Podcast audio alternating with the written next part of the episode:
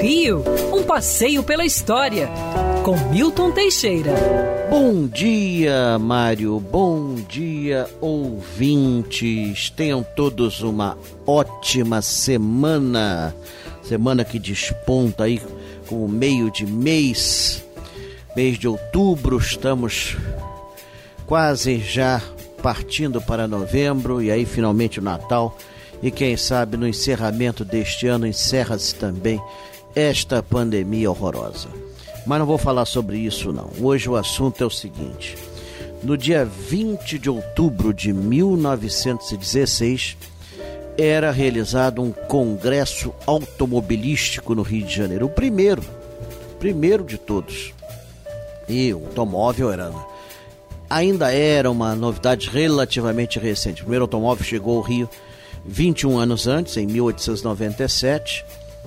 Os automóveis só começaram a ser regularizados em 1906. Em 1906 tínhamos 153 veículos.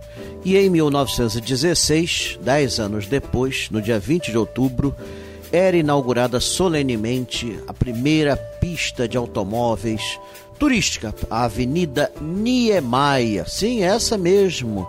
Essa aí que sofreu tanto com essa ciclovia pirata que fizeram em volta dela.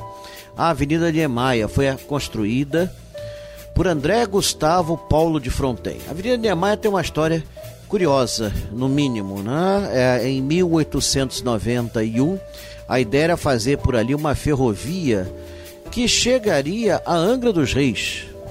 Na verdade, em vez de trens, passariam bondes, bondes elétricos até Angra dos Reis. Olha que loucura ter passado longínquo da BR-101. Então, mas o projeto deu todo errado, faliu tudo e só ficou pronto um trecho cavado na rocha.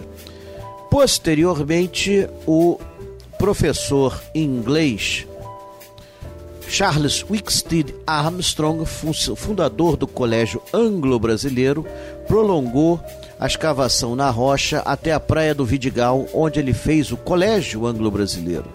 Então, era um colégio moderno, tinha aula de ecologia, tinha aula de natação, de ginástica, tudo mais. No local do Anglo-Brasileiro está hoje o Stella Maris. É, isso pronto, é, em 1914 doa para o comerciante e dono de papelaria Conrado Jacó de Niemeyer, tio-avô do arquiteto Oscar Niemeyer, doa para a Prefeitura do Rio de Janeiro um trecho de suas terras para que ali se abrisse uma avenida. Com essa doação foi possível fazer a Avenida Niemeyer, inaugurada exatamente como já foi dito em 1916. A casa de Conrado Jacó de Niemeyer era onde hoje é, são as ruínas do Motel Vips. Então, era ali o casarão dele. Essa avenida era de terra e inicialmente era para passear a cavalo. Só depois, em 1922, é que ela foi asfaltada, passou a receber automóveis e a partir de 1933, pasmem, passou a ser pista de corrida de Fórmula Livre, assim ficando até 1954. Não foram poucos os carros que mergulharam no mar, felizmente com poucas vítimas a lamentar.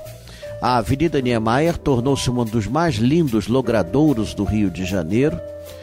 Hoje é ocupada por importantes instituições, hotéis, uma comunidade, que é a comunidade do Vidigal, que ali ocupa, e sempre houve um projeto de ampliá-la ou fazer um túnel pela rocha que é, era a solução melhor. Mas, seja como for, a Avenida Niemeyer sofreu muito nos últimos anos por conta de uma obra mal feita de uma ciclovia. Entretanto, continua a ser um dos mais lindos logradouros do Rio de Janeiro. Ali o carioca tem um contato direto com o Oceano Atlântico. A vista é imperdível.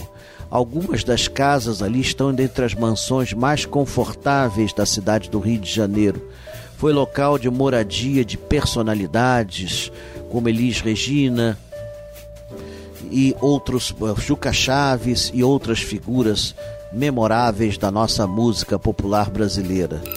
Quer ouvir essa coluna novamente? É só procurar nas plataformas de streaming de áudio.